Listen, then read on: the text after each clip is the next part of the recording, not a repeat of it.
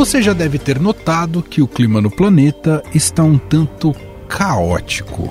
Devastating fires in Australia, killing at least 18 people, forcing tens of thousands from their homes. Ainda no noticiário internacional, pelo menos 25 pessoas morreram nas piores tempestades em mil anos na China. In climate watch, forest fires tearing through Siberia have experts worried about the potential long-term impacts on the planet. The fires have spanned Hello and welcome. of acres. Dozens of people in the Vancouver area of Western Canada have died in an unprecedented heat wave. Police say they've responded to almost 70 sudden deaths since Monday. Most of those who died were elderly. It has been extremely hot, temperatures very challenging. A new all-time record of 49.5 degrees Celsius. It's just over 120. Nosso Pantanal aqui é cheio de alegria, agora só vê tristeza de queimada, né? O nosso gado passando fome.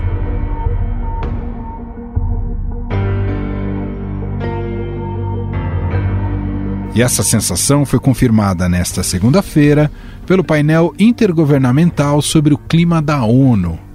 A Terra está esquentando mais rápido e se prepara para atingir 1,5 graus Celsius acima do nível atual já na década de 2030, 10 anos antes do que era previsto.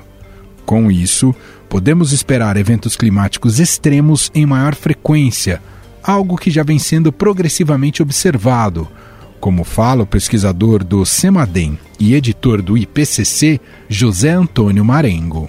Em todo lugar o clima está bastante irregular, ou seja, é uma amostra do que poderia ser no futuro. Não? E o hemisfério do sul também não escapa disso.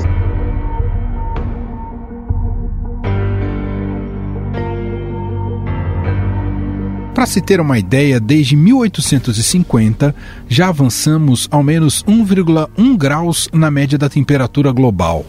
Esse aumento tem provocado um número maior de secas severas, ondas de calor, chuvas torrenciais, enchentes, tornados, incêndios florestais e reforçam a tendência do aumento do nível do mar.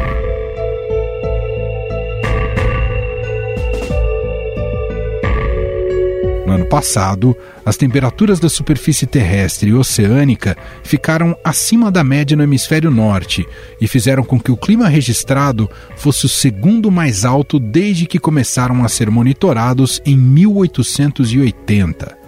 Na Turquia, por exemplo, houve um aumento de 8 graus e os resultados não demoraram a aparecer. Nas últimas semanas, o país enfrentou incêndios florestais considerados os piores em décadas. Equipes dos bombeiros da Turquia continuam a batalha para combater incêndios florestais que consomem áreas da costa sul do país. Em uma semana, pelo menos oito pessoas morreram, mais de mil moradores foram deslocados e uma área de mais de 118 mil hectares foi queimada. Os incêndios foram causados por temperaturas altíssimas, acima de 40 graus, aliadas a ventos fortes e baixa umidade.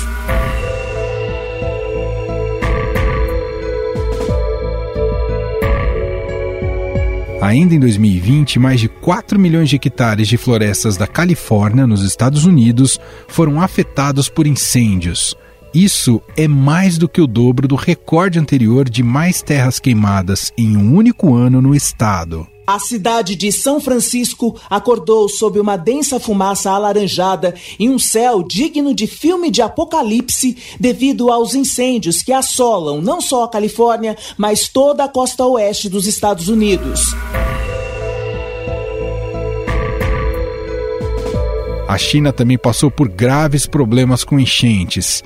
No ano passado, a precipitação na bacia do rio Yangtze foi a maior registrada desde 1961, afetando mais de 55 milhões de pessoas, incluindo 3,8 milhões que foram evacuados de suas casas.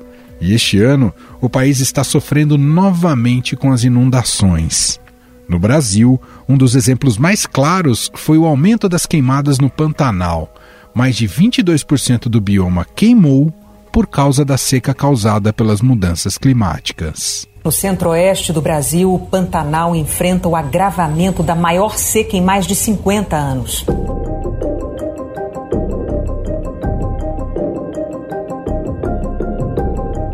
Mas passamos por outros problemas causados pelas mudanças climáticas. neste ano, a onda de ar frio que passou pelo sul do país trouxe neve a pelo menos 13 cidades do Rio Grande do Sul, além de chuva congelada, em um inverno marcado por uma onda de frio histórica em grande parte do país. A neve se intensificou à noite, fazendo alegria de turistas e moradores. Eles lotaram ruas, fizeram fotos e se arriscaram a montar bonecos. Além disso, as recentes enchentes na Amazônia e a seca no Sudeste, que pode comprometer a geração de energia, também preocupam as autoridades ambientais. O Brasil está enfrentando a pior seca dos últimos 91 anos, nas regiões Sudeste e Centro-Oeste, onde ficam os principais reservatórios aqui do país. Esses reservatórios respondem por mais da metade da geração de energia no Brasil.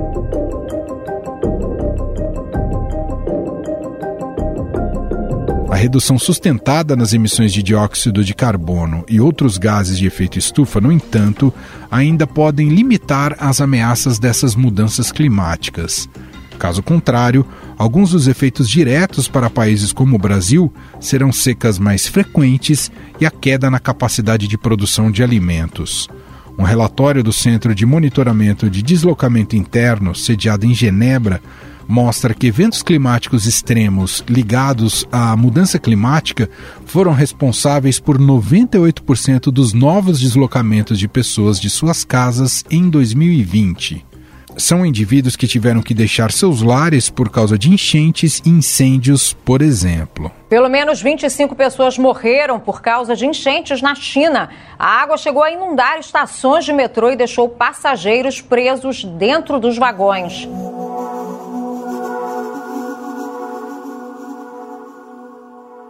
Um estudo da Fundação de Amparo à Pesquisa do Estado de São Paulo, a FAPESP, apontou que as secas na América do Sul podem aumentar até o fim do século, ou seja, esses eventos climáticos extremos serão cada vez mais frequentes nos próximos anos. Sexto maior emissor do planeta, o Brasil vai na contramão do que se espera do país e é cada vez mais pressionado por países como os Estados Unidos a assumirem metas mais ambiciosas. Sob a gestão Bolsonaro, os índices de desmatamento da Amazônia e do Cerrado dispararam e batem recordes negativos. A floresta perdeu mais de mil quilômetros quadrados, a maior área devastada em um mês de junho desde o início do monitoramento do Instituto Nacional de Pesquisas Espaciais em 2016. É também o quarto mês seguido de alta recorde. Nesse ritmo, o Brasil pode ter neste ano uma taxa ainda maior do que a do ano passado, quando foram derrubados 10.800 quilômetros quilômetros quadrados de floresta, o pior índice em 12 anos. A média de desmatamento nos dois anos de governo do presidente Jair Bolsonaro é cerca de 70% maior do que nos 10 anos anteriores.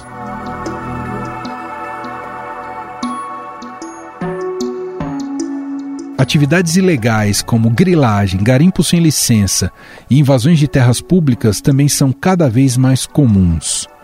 A China, no topo dessa lista, responsável por mais de 25% das emissões mundiais, comprometeu-se a reduzir as emissões de CO2 em relação ao PIB entre 60% e 65% até 2030. O presidente dos Estados Unidos, Joe Biden, fixou a meta de neutralidade de carbono até 2050. Os Estados Unidos são o segundo no ranking dos maiores emissores do mundo. Because scientists tell us that this is the decisive decade.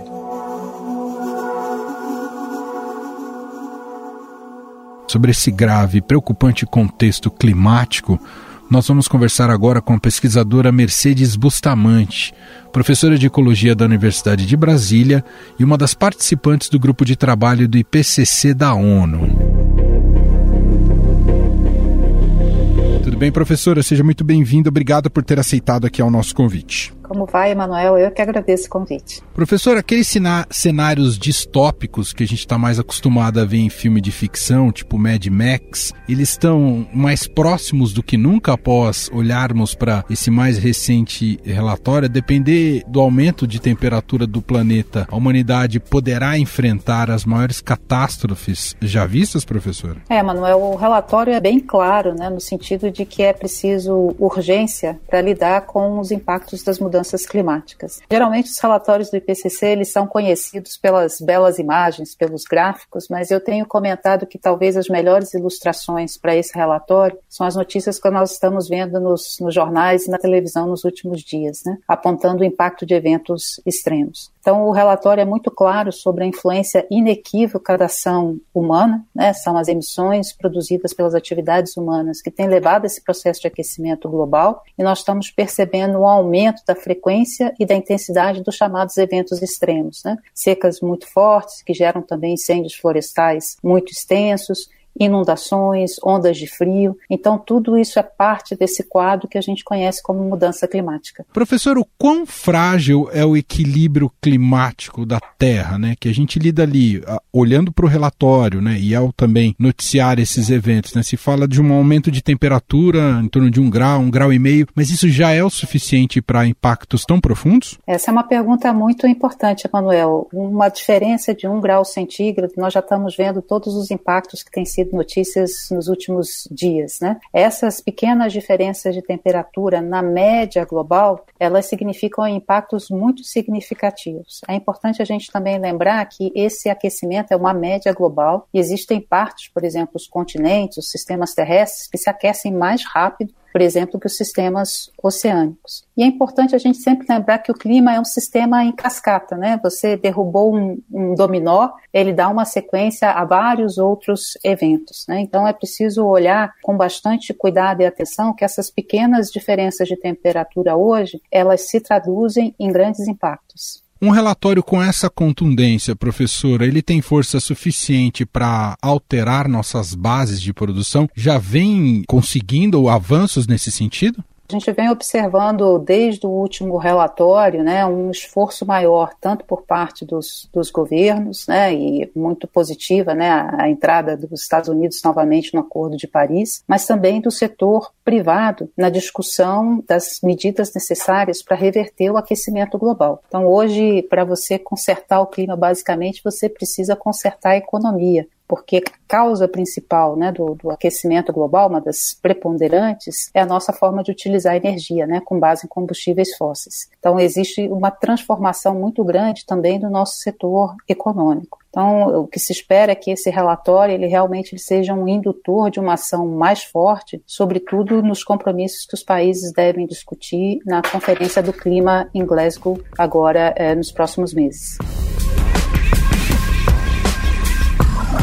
O negacionismo, e nesse caso negacionismo ambiental, ainda é o maior desafio a ser enfrentado, professora? É, talvez em alguns países, né, em algumas regiões ou em alguns governos, né, Manuel, mas a impressão que eu tenho é que, de uma forma geral, o negacionismo climático ele arrefeceu, ele diminuiu e muito confrontado pelos fatos e pelas evidências que são muito robustas. O negacionismo tem um papel aí muito crítico, porque hoje talvez a variável mais importante que nós temos para lidar com a mudança do clima é tempo. Nós temos um tempo curto, uma janela de oportunidade estreita que vai se fechando. E o negacionismo ele nos rouba tempo. Então, é, em vez de você estar discutindo as causas que já são bastante estabelecidas, nós temos que estar discutindo as ações e as soluções. O conceito de ponto de não retorno se aplica a essa conjectura global em relação ao clima? É comum ouvirmos né, dos do cientistas, de pesquisadores, às vezes para uma análise sobre alguma região mais específica ou sobre algum bioma, mas a gente pode entrar nesse não retorno numa escala em proporções maiores, em uma escala global, professor? É, essa é uma grande preocupação. Nós temos algumas regiões e processos no globo terrestre que são centrais para essa estabilidade do sistema climático. Então, algumas regiões, por exemplo, como o Ártico, né, onde o, o, aquecimento ele está bem mais acelerado que em outras partes do globo terrestre. Então, o Ártico tem acelerado três vezes mais que outras partes do globo, perdendo uma grande quantidade de massa, aumentando o nível do mar, reduzindo a salinidade, com impactos sobre o clima. Então, efetivamente, ele pode ser um tipping point. A Amazônia é considerada outro um ponto de não retorno. Se a gente reverter a estrutura, né, o funcionamento da floresta, isso pode ter um impacto muito grande sobre a transferência de umidade para a atmosfera. Então, é preciso, além da gente estar tá olhando o sistema como um todo, ter muita atenção a essas partes do globo que podem ser elementos muito críticos para você chegar ao chamado ponto de não retorno. É possível estabelecer conexões, olhando para o relatório e a situação do planeta e o que acabamos ou ainda estamos vivenciando, esse momento difícil da pandemia, é possível estabelecer uma relação direta entre a situação do globo ambiental e a pandemia, professora? É, a pandemia ela tem uma relação muito forte com a questão da integridade dos ecossistemas também, né? É, quando nós perdemos superfícies de sistemas naturais, perdemos biodiversidade, hoje se sabe que isso tem uma relação direta com a possibilidade de surgimento de novas doenças infecciosas, principalmente as zoonoses. Existe uma relação interessante, Emanuel, para a gente olhar, a, a, pandemia ela foi um, um choque, né? E ela mostrou muito claramente a necessidade de coordenação global para lidar com o problema, para que a ciência buscasse vacinas, hoje está a questão da discussão das vacinas.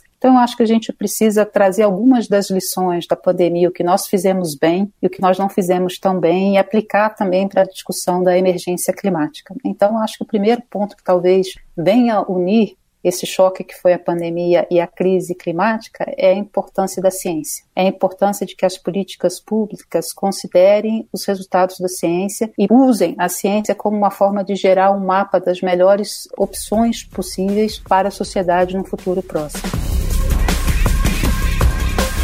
Vamos falar um pouco sobre Brasil, professora. Como é que a senhora avalia o atual momento do Brasil nessa questão climática e, e, ambiental? E quais são os desafios pela frente, pensando agora aqui como contexto não só do país, mas da região em que estamos inseridos? É, eu acho que o Brasil vai chegar a essa conferência das partes em, em Glasgow, Emanuel, devendo o seu dever de casa. Nós vínhamos numa trajetória muito favorável de redução do desmatamento, desde o início das políticas públicas de combate ao desmatamento na Amazônia, em 2005, conseguimos reduzir bastante esse desmatamento. O Brasil era um exemplo de como a gente poderia manter a produtividade agrícola reduzindo o desmatamento, e isso foi sendo gradualmente corroído, né, e muito acentuadamente aí desde 2019 com uma mudança de discurso, de política ambiental e que tirou a centralidade da discussão da agenda climática no Brasil. O Brasil ele é um país que vai ser imensamente afetado pelas mudanças do clima. Nós já estamos vivendo uma, uma crise hídrica histórica, com impactos na produção de energia, o que dificulta a retomada né, do, do crescimento econômico. Né? Nós temos uma boa parte da população vivendo em cidades em cidades em zonas litorâneas. Então, o aumento do nível do mar tem um impacto muito grande sobre essas regiões. E nós temos uma parte substancial da nossa economia dependente da agricultura. E a agricultura é a atividade econômica mais diretamente influenciada pelo clima. Né? A agricultura precisa de água na quantidade certa, no momento certo, temperatura noturna, temperatura diurna em condições adequadas para que as plantas possam crescer. Depende também da criação animal, né? A gente tem os casos de mortalidade quando você tem estresse hídrico de animais. Então, o Brasil ele vai ser afetado pela mudança do clima em diferentes é, aspectos. E era por isso que hoje eu digo, ela não é mais uma agenda da área ambiental, ela tem que ser uma agenda da área social, porque nós temos um enorme segmento da população muito vulnerável, e ela tem que ser a agenda da, da discussão econômica. A retomada do, do, do crescimento econômico no Brasil, ela tem que se dar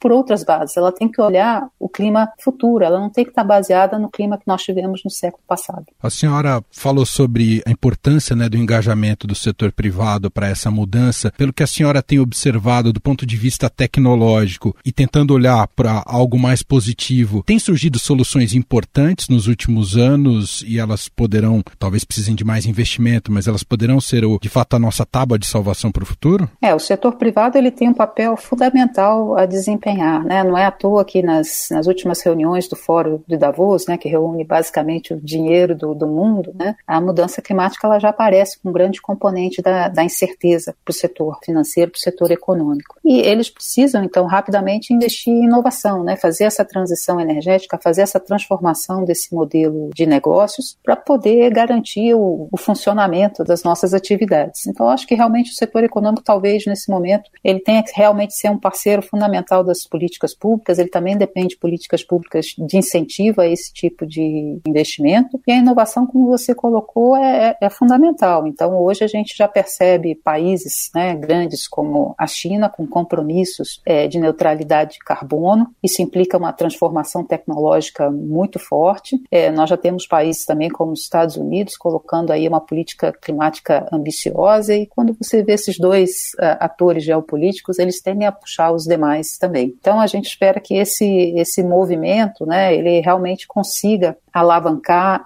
as ambições e consiga tornar as ações que nós necessitamos, né, que elas cresçam de forma exponencial. Né? Essa é a velocidade que a gente precisa hoje.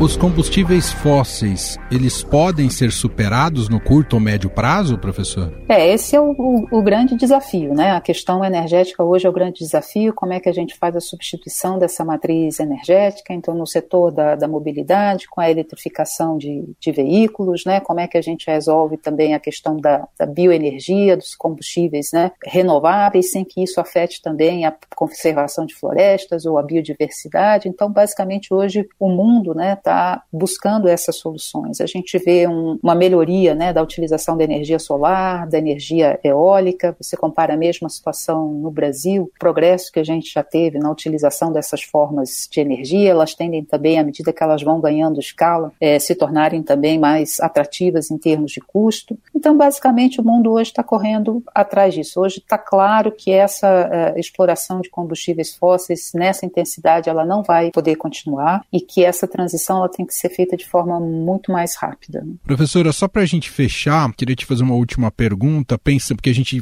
faz aqui, evidentemente, uma discussão muito macro, né, pensando nos diversos uhum. países, setores, importância do setor privado, das lideranças políticas globais, etc. e tal. Como é que a gente transfere esse debate pensando numa outra escala, numa escala individual? Quem está nos ouvindo, por exemplo, como deve se dar a contribuição de cada um para esse avanço e esse debate, na sua visão, professora? É, hoje, é, juntamente com todas as ações coletivas que a gente mencionou aqui, eu acho que as ações individuais ela têm um papel muito importante. Elas são um exercício de cidadania, né? A gente entender qual é a contribuição dos nossos hábitos de consumo, entender quais são os meios de produção que foram aplicados naquilo que a gente consome, entender o planejamento das nossas cidades e de que forma a gente pode contribuir é, com isso. Eu acho que cobrar também do, do poder público, mas eu acho que essa é uma contribuição individual é, importante, né, que é, essa, essa agenda novamente ela ganhe centralidade e eu acho que tem um ponto muito importante é, no que se refere à questão da equidade. A mudança climática ela tende a exacerbar as desigualdades sociais. Então eu acho que cada um de nós também tem um papel importante a cumprir de que forma a gente pode é, apoiar iniciativas que reduzam a desigualdade social, combatam a desigualdade social e mitiguem ou minimizem o impacto da, da mudança do clima sobre as frações mais vulneráveis da sociedade. Nós ouvimos a pesquisadora Mercedes Bustamante, ela é professora da Universidade de Brasília, da UNB. Professora, muito obrigado pela entrevista. Não, eu que agradeço novamente, Manuel. Muito obrigada. Estadão Notícias.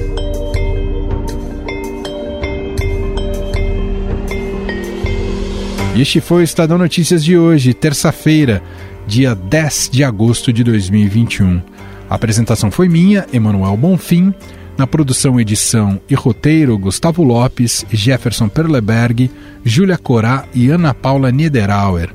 A montagem é de Moacir Biasi e o diretor de jornalismo do Grupo Estado, João Fábio Caminoto. Escreva pra gente, podcast@estadão.com. Um abraço para você e até mais.